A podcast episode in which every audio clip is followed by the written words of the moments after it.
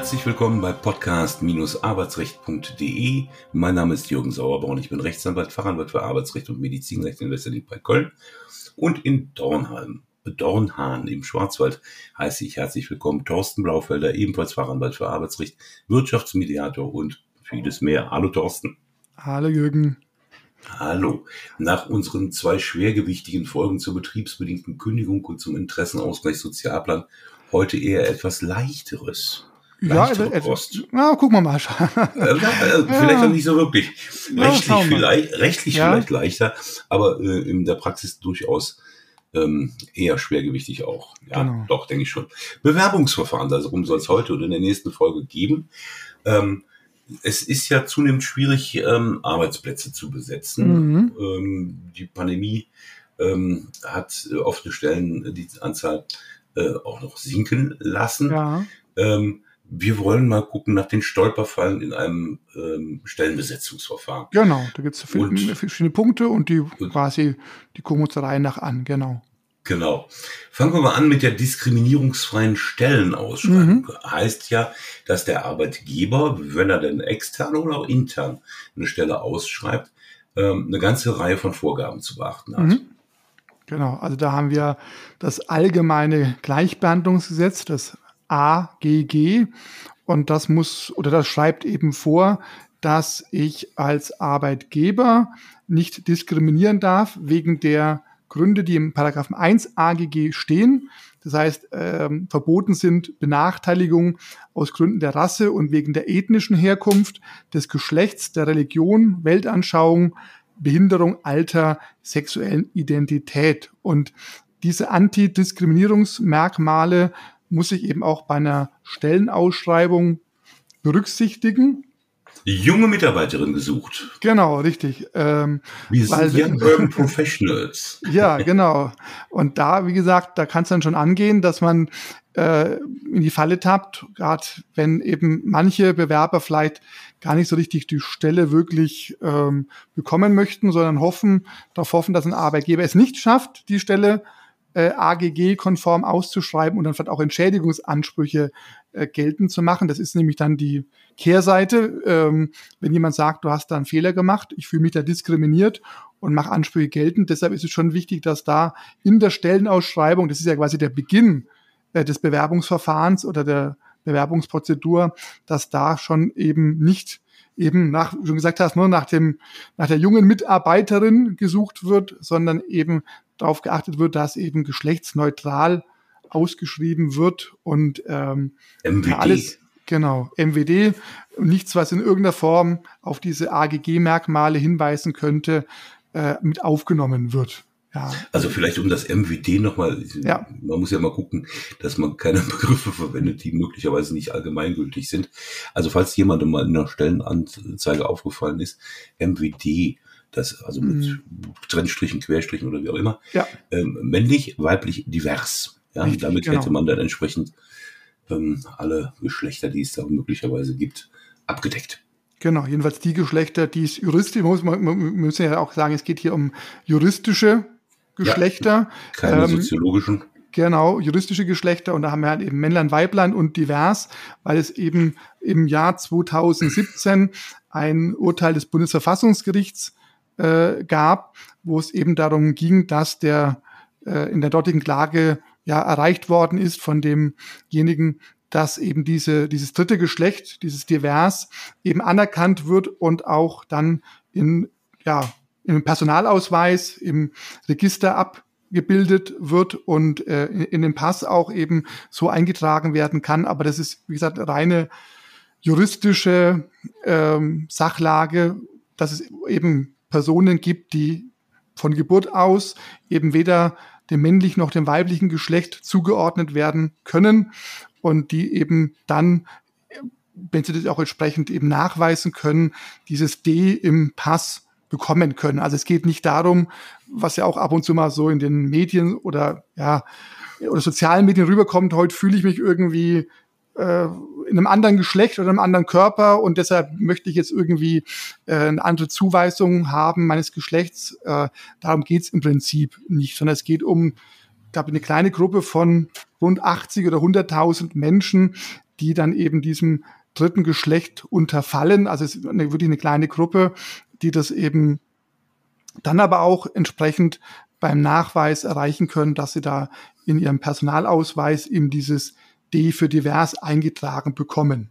Ja, mhm. also, also es geht nicht um Transsexualität oder genau, das äh, ist ähnliches. Wichtig, auch nochmal zu betonen. Ja. Ne, und, und weil da wird eben auch sehr, sehr viel Unsinn äh, geredet, ja. Und ähm, also ich möchte nicht zu den Personen gehören, die um dieses dritte Geschlecht kämpfen müssen, weil ich glaube, wenn du von Geburt an ähm, diese Disposition hast, diese körperliche, das ja. ist, glaube ich, kein Vergnügen. Ja, also ja. Äh, das ist was anderes, wenn jemand eben sagt, oh, ich lebe da jetzt meine weibliche Seite aus und ziehe mir einen Rock an und gehe auf die Straße. Ja, hm. das ist auch nicht verboten, aber dann bleibe ich trotzdem ein Mann und es hat nichts mit divers oder sonst irgendwas mit ähm, Intersexualität zu tun. Genau, richtig. Also da muss man schon klipp und klar sagen, hier geht es um quasi eine, ein juristisch ein juristisch anerkanntes Geschlecht, was ich aber nicht einfach mal aus Spaß oder aus Lust genau. und Laune beantragen kann. Also das muss man schon auch klipp und klar sagen. Und ich denke, mittlerweile hat sich auch rumgesprochen, dass es sinnvoll ist, in Stellenanzeigen dieses MWD abzubilden, ja, ähm, weil jemand oder eben WMD. Genau, oder so, richtig. Müsste man sich ja auch mal fragen, wer ja. da diskriminiert wird nach der Reihenfolge. Genau, ne? weil im Endeffekt geht es immer darum, wenn eben das Bewerbungsverfahren nicht AGG-konform abläuft, könnte jemand eben Schadenersatz- und Schmerzensgeldansprüche nach Paragraph 15 AGG durchsetzen. Und wenn jemand sagt, er ja. ist dem Geschlecht divers zugehörig, die Stellenanzeige spricht aber nur ja. von M und W, dann wird das im Ausschluss des dritten Geschlechts. Das ist vielleicht gar nicht in böse Absicht passiert, ähm, aber es ist eben nach außen dokumentiert in einer Stellenanzeige in der Zeitung oder im Internet und dann besteht erstmal ein Indiz für eine Diskriminierung, fürs Vorliegen der Diskriminierung, die aber dann der Arbeitgeber, der die Stelle besetzt, widerlegen kann. Also es ist jetzt nicht so, dass mhm. gleich jeder Fehler Geld kostet, aber ein Fehler könnte ein Indiz darstellen und dies, diese Vermutungswirkung muss dann der Arbeitgeber entkräften. Mhm. Und das wenn, ist dann dieser Beweis, das regelt in dem Paragraph genau. 22 AGG. Richtig. Vielleicht wichtig für alle, ähm, die ernsthaft betroffen sind, also nicht die AGG-Hopper. Ja. Ähm, da gab es ja auch mal zu Beginn ähm, des AGG ähm, so eine ganze ja, äh, Charge an Menschen, die ähm, sich einfach beworben haben und immer wenn sie abgelehnt wurden, ähm, unter Hinweis auf das AGG Ansprüche geltend gemacht haben. Genau, genau. Dem ist ja in gewissem Maße auch ein Riegel vorgeschoben worden, aber das ist nicht Thema heute. Thema Diskriminierung in ein paar Folgen, eine genau. Folge wird es da geben. Äh, wichtig vielleicht noch, wenn man betroffen ist, äh, muss man relativ zügig Ansprüche geltend machen innerhalb einer Frist von zwei Monaten. Genau, und er wird auch klagen, das kommt noch mit hinzu. Das ist ja mhm. auch so ein bisschen eine gemeine Sache. Diese erste Frist von zwei Monaten, die steht ja in diesem Paragraphen 15 im Absatz 4 selbst. Diese zweite Frist, wo ich auch eine Klage rechtzeitig ähm, einreichen muss, die steht in einer ganz versteckten Stelle. Ich bin mir ziemlich sicher, die würden manche Anwälte, die nicht im Arbeitsrecht firm sind, auch vielleicht gar nicht finden. Die steht in 61 B Arbeitsgerichtsgesetz. Ja, mhm. Äh, und das finde ich eigentlich auch vom, also nicht nachvollziehbar, denn wenn man schon im Paragraphen 15 Absatz 4 diese Geltendmachungsfrist von zwei Monaten regelt, hätte man ja in einem Absatz später im 15.5 sagen können, du musst es gegebenenfalls auch einklagen, wenn der Arbeitgeber mauert. Also wieso man dann diese zweite Frist, die ja auch wichtig ist, äh, so versteckt in einer äh, exotischen Vorschrift verstehe ich auch nicht so ganz. Also ja, sollte man vielleicht auch nochmal klipp und klar sagen. Ich habe ihn gerade aufgerufen. Eine Klage auf Entschädigung nach 15 des Allgemeinen Gleichbehandlungsgesetzes muss innerhalb einer Frist muss innerhalb von drei Monaten, nachdem der Anspruch schriftlich geltend ja. gemacht worden ist, erhoben werden. Ja, also ab der Anspruchsgeltendmachung. Genau. Vielleicht auch aber, noch ganz wichtig, aber. Richtig, genau, zwei wichtige Fristen, aber also man kann aber trotzdem sagen, wenn ich der Meinung bin, ich, mir stehen da Entschädigungsansprüche zu, äh, dann eben muss man vielleicht nicht so schnell sein wie bei einer Kündigung, da haben wir ja immer, sprechen wir immer von der drei Wochen Frist, aber zwei Monate ist auch nicht so wirklich lang, ja, mhm. ähm, und dann nicht eben dann eben eine Beratung durch einen kompetenten Anwalt im Arbeitsrecht, der dann auch weiß, es ist mit der Geltendmachung innerhalb von zwei Monaten nicht getan, äh, sondern da gibt es eben noch eine weitere Frist. Es ist ja so ähnlich, haben wir auch schon drüber gesprochen, über diese Ausschlussfristen. Da gibt es ja auch die, auch die zweistufige Ausschlussfrist, wo ich auch in Textform erstmal was geltend machen muss und wenn dann der Arbeitgeber nicht reagiert oder ablehnt, muss ich in, in, in, der, in der Konsequenz auf der zweiten Stufe eine Klage einreichen. Und so ähnlich ist es hier auch mit diesem 15 Absatz 4 AGG erstmal geltend machen und dann kommt 61b Arbeitsgerichtsgesetz Klagen. Aber da muss damit, man einfach schnell sein. Ja? ja, damit wir jetzt keine bösen E-Mails bekommen, weil du hast eben gesprochen von kompetentem Anwalt. MWD natürlich. Oh ja. Aber wir, wir versuchen ja hier nicht zu gendern, sondern ganz ja. normal zu sprechen. Genau. Zweiter Punkt, das war das dritte Geschlecht. Dritter ja. Punkt, Vorstellungsgespräch. Ja. Ähm, das ist natürlich eine Geschichte, da wird man auch immer wieder gefragt. Ähm, wenn man eingeladen wird zu einem Vorstellungsgespräch, äh, bekommt man ja häufiger mal äh, Fragen gestellt, die man vielleicht nicht beantworten möchte. Mhm. Wir hatten da auch schon mal in einer der frühen Folgen äh, so am Rande äh, drüber gesprochen. Ähm, aber es gibt eben zulässige Fragen, die Und, muss man wahrheitsgemäß beantworten. Ja. Also, wo wohnst du? Äh, welche beruflichen, fachlichen Kenntnisse hast du? Deine Zeugnisnoten? Wo warst du beschäftigt und wie lange? Ja. Erklär mal die Lücke ähm, gibt es Wettbewerbsverbote, die berücksichtigt werden müssen und, und, und. Genau. Vorstrafen, wenn sie Bedeutung für die Tätigkeit haben. Ja, genau. Also jemand, der wegen Untreue verurteilt ist und sich als Kassierer irgendwo mhm, bewirbt, wird es genau. schwer haben. Ja.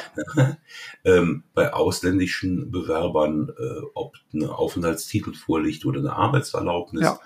Und die Frage nach dem Gesundheitszustand, Klammer auf, nicht der Schwerbehinderung, mhm. Klammer zu, ähm, wenn es für den Arbeitsplatz relevant ist. Genau. Also ja. beispielsweise die Friseurin, äh, die eine Allergie hat gegen Duftstoffe oder mhm. sowas, äh, die in Haarspray oder sowas sind.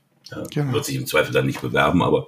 Ja, ja, aber es geht eben sein. darum, dass der Arbeitgeber immer oder der, der, der Arbeitgeber immer dann fragen darf, wenn eben ein Zusammenhang mit der konkreten äh, Tätigkeit, mit der konkreten Aufgabe besteht und also einfach nach, sind sie gesund? Wenn nicht, warum nicht? Was haben sie denn? Ne? Und diese pauschalen Fragen, also das kann man auch allgemein sagen, je pauschaler gefragt wird, umso eher könnte sein, dass die Frage unzulässig ist. Je, je näher ich dran bin an dem, an der, an der Tätigkeit, an dem Job, der besetzt werden soll, umso eher hat der Arbeitgeber ein berechtigtes Interesse, dass diese Frage auch korrekt beantwortet wird. Und dann kommen wir ja auch gleich zu den unzulässigen Fragen, wo, genau. es, eigentlich, wo es eigentlich darum geht, dass der Arbeitgeber äh, Dinge erfahren möchte, die eher jetzt in die Privatsphäre hineingehen. Ja, also da wäre zum Beispiel auch der Familienstand, der Kinderwunsch, die Heirat, die vielleicht beabsichtigt ist, solche Dinge. Die Sexuelle haben eben, Orientierung, ja, wobei man da vielleicht auch gucken muss, wenn es eine AIDS-Beratungsstelle ist, würde ich das vielleicht auch noch anders sehen wollen, aber ne, je konkreter der Bezug ist, du hast es ja genau. deutlich gesagt. Ja, oder eben Hobbys, ja, also auch das sind ja so Punkte, das mag vielleicht aus Sicht des Arbeitgebers interessant sein, wenn dann der Bewerber vielleicht darüber erzählt, dass er gerne hobbymäßig in der Kreisligamannschaft Fußball spielt, wo dann vielleicht die Verletzungsgefahr auch nicht so unerheblich ist. Und ich bin Bungee Jumper ne, oder so, genau. Ne, und aber das ist eben, was ich in meiner Freizeit mache. Das geht eben dem zukünftigen Arbeitgeber nichts an. Ja, und äh, da muss man eben wissen, auf solche unzulässigen Fragen, genauso eben Parteizugehörigkeit, Gewerkschaftszugehörigkeit und solche Dinge, äh, die einfach wirklich ins Privatleben hineingehen, da kann ich eben lügen, da habe ich das Recht zur Lüge und ist halt deshalb wichtig, weil wenn ich dem Arbeitgeber so pampig an die Nase werfen würde und äh, das geht sie gar nichts an, das muss ich gar nichts sagen, da würde das Bewerbungsgespräch unschönen Verlauf nehmen, ja.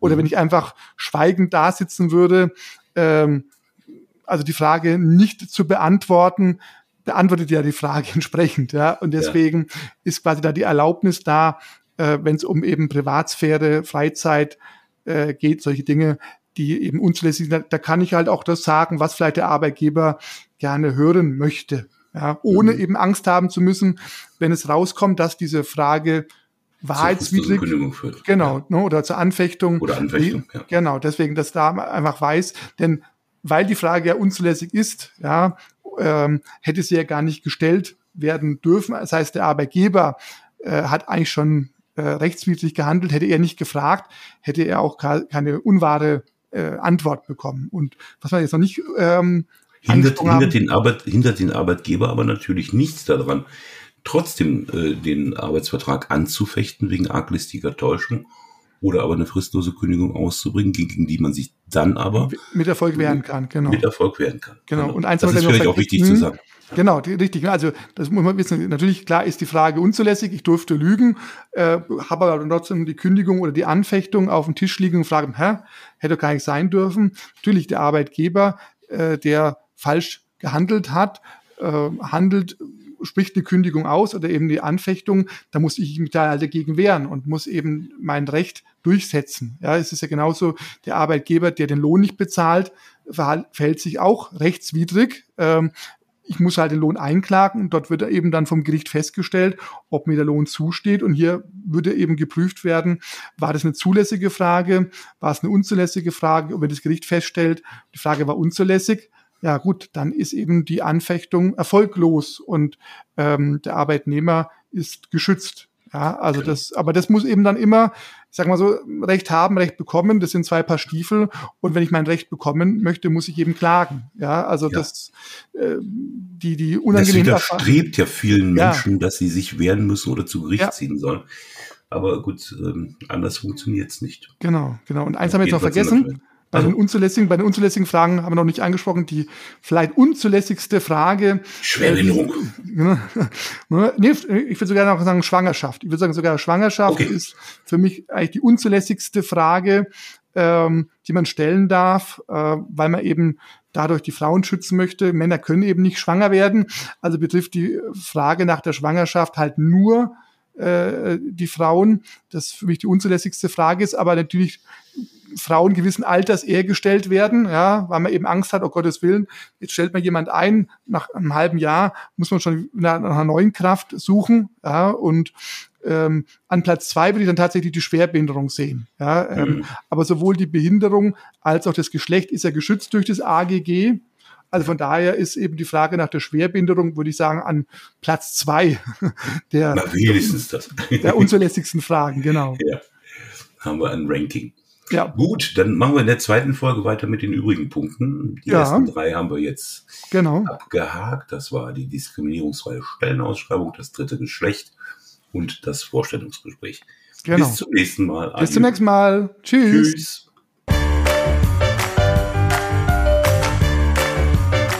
Sie haben eine Kündigung oder Abmahnung erhalten, Ihnen wurde ein Aufhebungsvertrag angeboten oder Sie haben ein anderes arbeitsrechtliches Problem, dann wenden Sie sich gerne an die bundesweit tätigen Kanzleien der Moderatoren dieses Podcasts, die Rechtsanwälte und Fachanwälte für Arbeitsrecht Jürgen Sauerborn oder Thorsten Blaufelder, die Sie im Internet unter www.sauerborn.de oder www.torsten mit th-blaufelder.de finden. Haben Sie Anregungen, Lob oder Kritik zu dieser Folge des Podcasts, dann schreiben Sie uns eine Mail an redaktion.podcast-arbeitsrecht.de. Wenn Ihnen dieser Podcast gefällt, dann abonnieren Sie uns über die bekannten Podcast-Plattformen und bewerten Sie uns. Wir wünschen Ihnen einen angenehmen Arbeitstag.